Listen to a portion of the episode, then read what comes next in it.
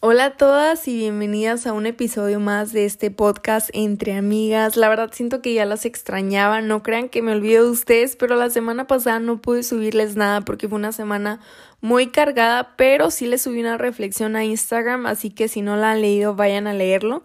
Es algo sobre la memoria llena y bueno, el tema de hoy es con la mirada en lo eterno. Esto es algo que Dios ha estado hablando a mi vida recientemente en varias áreas y lo empecé a poner en práctica.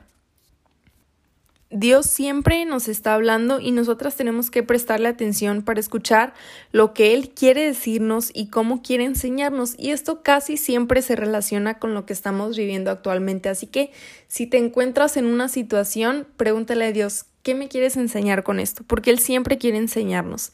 Y bueno, sin más demoras, vamos a, la parábola del sembrador que está en Mateo 13, versículo 18 al 23. Yo les quiero leer la versión NTV porque es la que la que yo les recomiendo es, tiene un lenguaje súper actual y no se trata de que sea una Biblia mejor que otra, pero la verdad es que tiene un lenguaje que es súper fácil de comprender.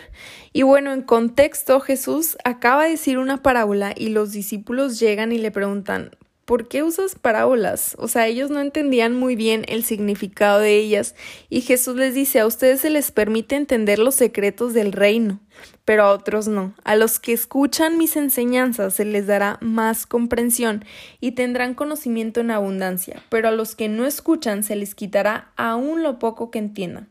Por eso uso estas parábolas. Y hay una diferencia entre oír y escuchar. Aquí Jesús dice, a los que escuchan mis enseñanzas. Y escuchar significa poner atención o prestar tu oído para oír algo.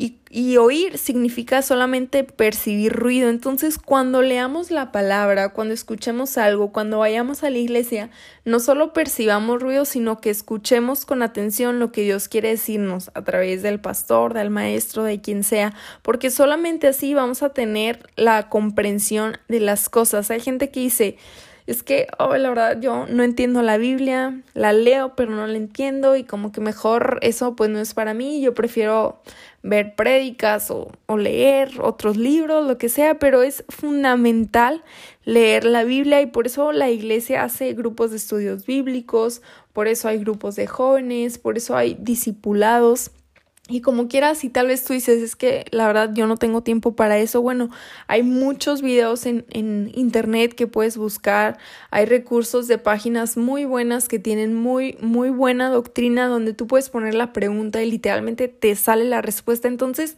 no hay excusas, la verdad, no nos podemos quedar ahí en decir, mm, es que yo no entiendo. Y la verdad es que también me gusta explicar como la Biblia es como un rompecabezas porque es una sola pieza y a veces como lees una parte y tienes una pieza, pero para entender el, el, rompecabezas completo tienes que seguir leyendo, tienes que juntar todas esas piezas que son todos los libros y solamente así vas a tener una perspectiva correcta y un panorama completo. Entonces, no te detengas, sigue leyendo la Biblia. A veces Puede que haya cosas que no entiendas y que no encuentres explicación en el momento, pero conforme las sigas leyendo, Dios te va a ir revelando cada vez más y más. Y bueno, Jesús les dice eh, la explicación de la parábola y les dice en el versículo 18. Escuchen ahora la explicación de la parábola acerca del agricultor que salió a sembrar. Las semillas que cayeron en el camino representan a los que oyen el mensaje del reino y no lo entienden. Entonces viene el maligno y arrebata la semilla que fue sembrada en el corazón. Las semillas sobre la tierra rocosa representan a los que oyen el mensaje y de inmediato lo reciben con alegría, pero como no tienen raíces profundas, no duran mucho. En cuanto tienen problemas o son perseguidos por creer en la palabra, caen.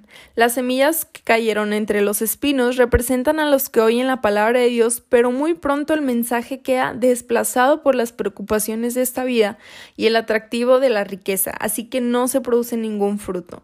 Las semillas que cayeron en la buena tierra representan a los que de verdad oyen y entienden la palabra de Dios y producen una cosecha 30, 60 y hasta 100 veces más numerosa de lo que se había sembrado.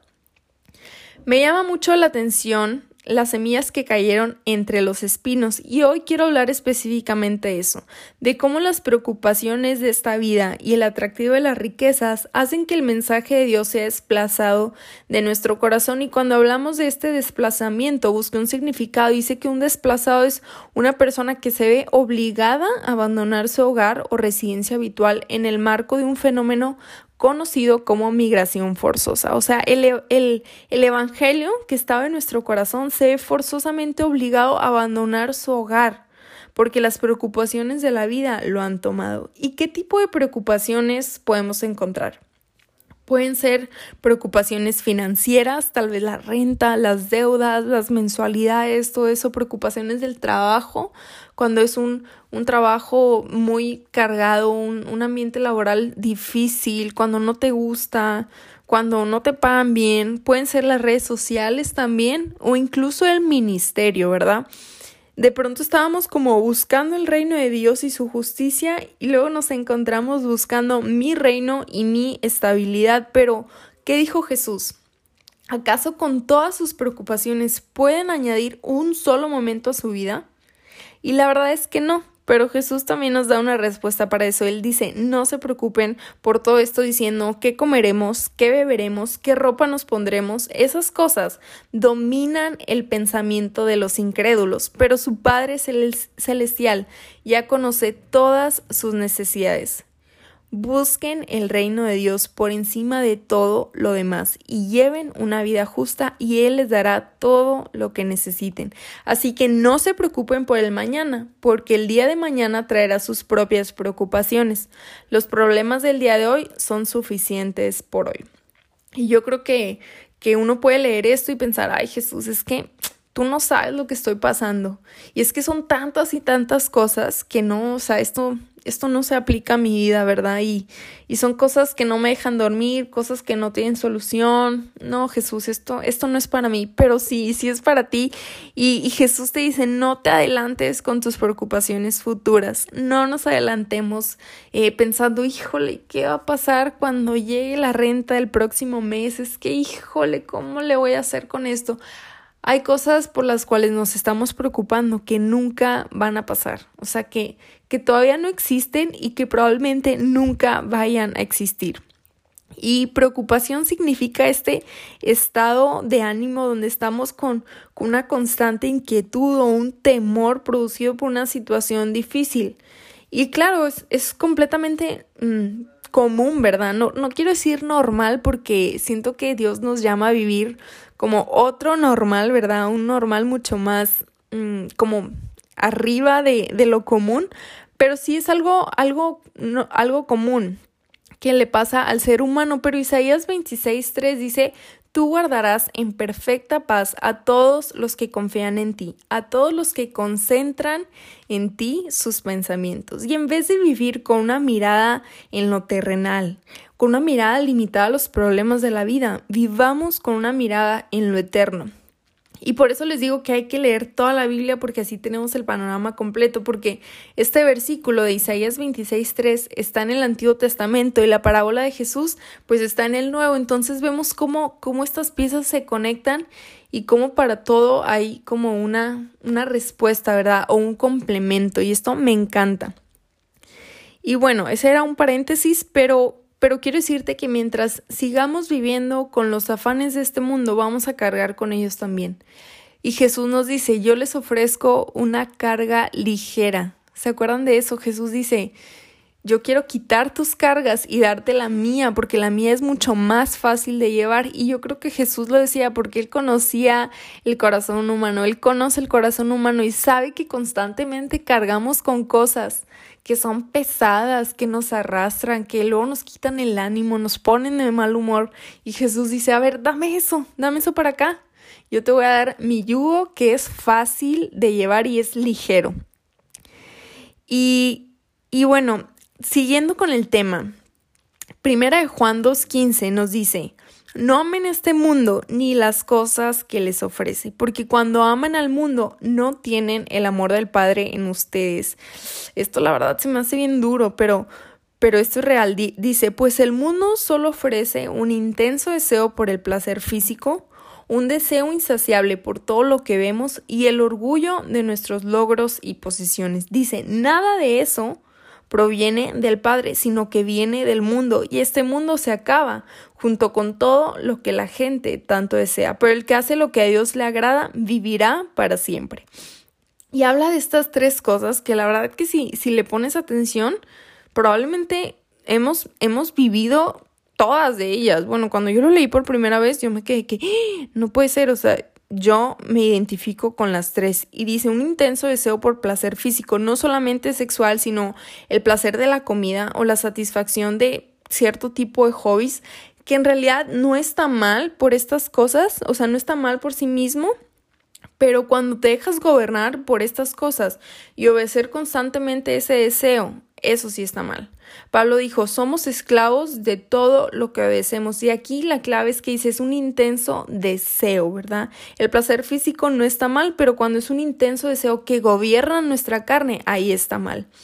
El segundo dice un deseo insaciable por todo lo que vemos. Híjole, aquí todas las mujeres nos identificamos, no me dejen sola en esto, compras compulsivas o cuando estamos viendo en redes sociales los viajes de alguien más, la ropa de alguien más, el estilo, el estilo de vida de alguien más, híjole, nunca estamos satisfechas. Y por último, el orgullo de nuestros logros y posesiones. Jesús nos dijo, no acumulen tesoros en la tierra. No significa que tener logros esté mal, pero sí está mal si nuestro corazón está puesto en eso y lo convertimos en un tesoro corruptible. Y por corruptible digo que es un tesoro pues terrenal que se va a terminar por acabar, porque Juan nos hace una advertencia en el versículo 17. Dice, cuidado. Bueno, no dice, pero casi. dice, este mundo se acaba junto con todo lo que la gente tanto desea. Entonces yo te quiero preguntar algo a ti hoy. ¿Para qué estás viviendo? Porque no podemos estar viviendo para lo eterno y para lo terrenal al mismo tiempo. ¿Y qué le vamos a decir a Jesús cuando vuelva? Perdóname Jesús, estuve ocupada en las cosas equivocadas. Híjole, a mí me pesaría mucho eh, darme cuenta que yo gasté mi vida en las cosas equivocadas. Y hay una frase que he escuchado muchas veces y dice que si el diablo no puede destruirte, él va a distraerte. ¿Y qué logra con esto? Que tú ya no cumplas tu propósito, que tú ya no leas la Biblia, que tú ya no te enfoques en buscar el reino de Dios. Y en vez de estar buscando el reino de Dios, estamos buscando una serie nueva en Netflix. Y bueno, cada quien tendrá sus propias distracciones, pueden ser las redes sociales o alguna relación o amistad que te esté alejando de la iglesia, de, de pasar tiempo con Dios, pues el trabajo. No sé, pero si, si te cayó el saco con algo en específico o si algo aparece en tu mente, eso es lo que te está distrayendo y eso es lo que Dios quiere quitar de tu vida y quiere arrancar desde raíz porque necesitamos recordar la eternidad, necesitamos recordar que lo que hacemos el día de hoy, que las obras que hagamos en nuestra vida pueden tener un eco en la eternidad. Primera de Corintios 3:13 dice que el día del juicio el fuego revelará la clase de obra que cada constructor ha hecho. El fuego mostrará si la obra de alguien tiene algún valor. Pasará por fuego nuestra obra y si ésta permanece, entonces vamos a recibir una, una recompensa. Pero si la obra se consume, vamos a sufrir una gran pérdida. Y cuando hablamos de obras, realmente no se trata de la grandeza de ellas, o sea, no se trata como que, ah, mira, yo hice esto y aquello y ayudé a cientos de miles de personas y, y doné tantos de miles de dólares. No se trata de la grandeza, no se trata de eso, sino se trata del corazón que le ponemos, se trata de la manera genuina en que lo hacemos. Acuérdense de la mujer que dio una moneda para la iglesia en la Biblia que dice Jesús, ella dio todo lo que tenía y no se trataba de que, ay, ella dio mucho, sino que ella dio en su corazón si era mucho. Entonces, se trata de la motivación y del corazón que hay detrás de lo que hacemos. Y cuando esa motivación es correcta y cuando nuestro corazón está correctamente enfocado, entonces esa obra permanece. Cuando vivimos con una mirada en lo eterno, podemos, podemos valorar lo que hacemos y decir, a ver, ¿cuál es mi motivación? ¿Cuál es mi motivación para hacer lo que hago y realmente vale la pena? Y cuando ya descartamos todas las cosas que decimos, eh, esta motivación está incorrecta, esto no vale la pena, entonces ahora sí podemos enfocarnos en las cosas correctas, en perseguir el reino de Dios con violencia. Hay un versículo que me gusta mucho que dice que el reino de Dios sufre violencia y solo los violentos lo arrebatan. Entonces imagínate esto, o sea, el mundo puede distraerte de mil formas pero tenemos que ser violentas para agarrar lo que Dios quiere que agarremos y no soltarlo, y agarrar nuestra fe, y agarrar sus promesas, y agarrar su palabra, y agarrarnos de la cruz, y agarrarlo con violencia y no soltarnos. Porque solamente así podemos cumplir nuestro llamado de ser discípulas de Cristo. Cuando tenemos una mirada en lo eterno, podemos cumplir nuestro llamado y ser verdaderas discípulas y darle la gloria al Padre en todo lo que hacemos. Repito, el enemigo va a querer distraernos de esto y lo va a hacer de la manera más sutil, ni siquiera te vas a dar cuenta. Y lo va a hacer para que la iglesia no cumpla su llamado, para que la iglesia no busque más a Dios y no avance en el reino. Pero, pero ya que te dije esto, o sea, ya como que estamos conscientes y podemos volver a poner nuestra mirada en lo eterno. ¿Y cómo lo hacemos? Fácil, leyendo la palabra de Dios, porque la palabra es nuestra, nuestra base, nuestra base para lo que creemos, para cómo nos movemos, cómo pensamos, porque esto nos enseña las verdades que podemos aplicar a nuestra vida. Número dos, siendo intencional en recordar la palabra, en estar leyéndola constantemente. A veces tal vez poner una alarma, a cierta hora voy a leer. Tal vez poner un post-it con un versículo que te quieras aprender ahí en tu espejo donde te estás arreglando. Tal vez meditando en ella, que la verdad no es tan difícil, porque Jeremías 31, 33 dice, pero este es el nuevo pacto que haré con el pueblo de Israel después de esos días, dice el Señor. Pondré mis instrucciones en lo más profundo de ellos y las escribiré en su corazón. Yo seré su Dios y ellos serán mi pueblo. Wow, o sea, a veces pensamos que es todo nuestro trabajo y, y, nosotras tenemos que aprendernos, pero no, o sea, Dios aquí está diciendo, hey, yo voy a escribir en tu corazón mis instrucciones para que sepas cómo caminar, para que sepas cómo guiarte. Y la número tres es guardándote del mundo, porque sí hay cosas que el mundo que quiere que sigas, hay, hay series que el mundo quiere que veas, esas súper famosas que todo el mundo está viendo y tú no sabes ni qué onda, porque como seguidoras de Cristo no podemos seguir lo que el mundo sigue. Nosotras estamos llamadas a seguirlo a Él.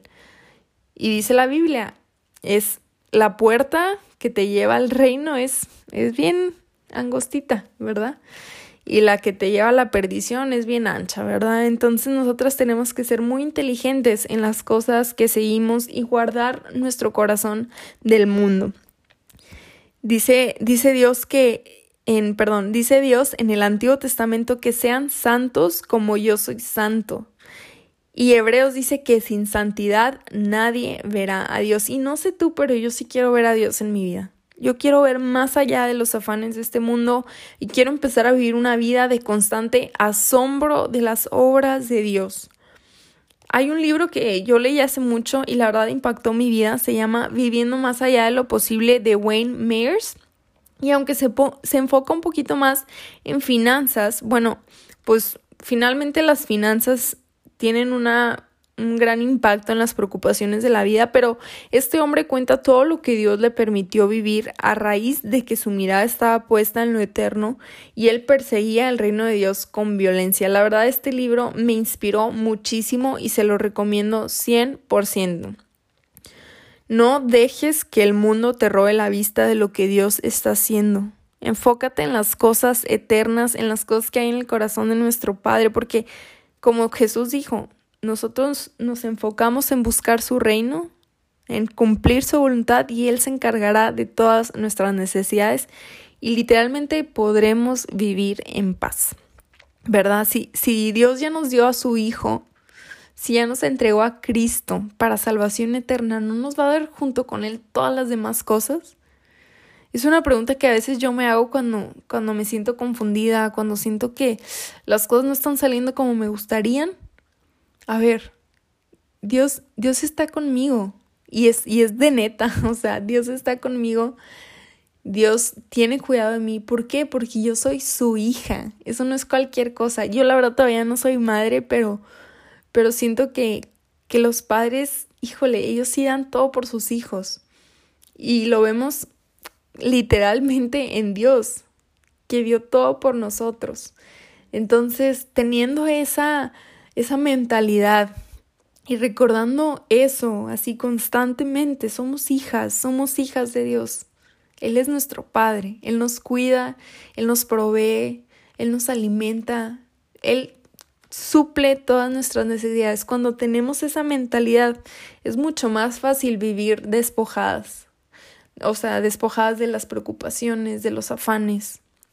Cuando tenemos una mentalidad de que Dios, Dios de verdad está con nosotras. Y bueno, eso fue todo por el día de hoy. Espero que, que podamos ponerlo en práctica porque sí es muy importante que, vivamos como cristianas, como creyentes, una vida diferente, una vida que se haga notar, que la gente pueda ver, ah, chis, esta persona como que no es normal, no es común, ¿verdad?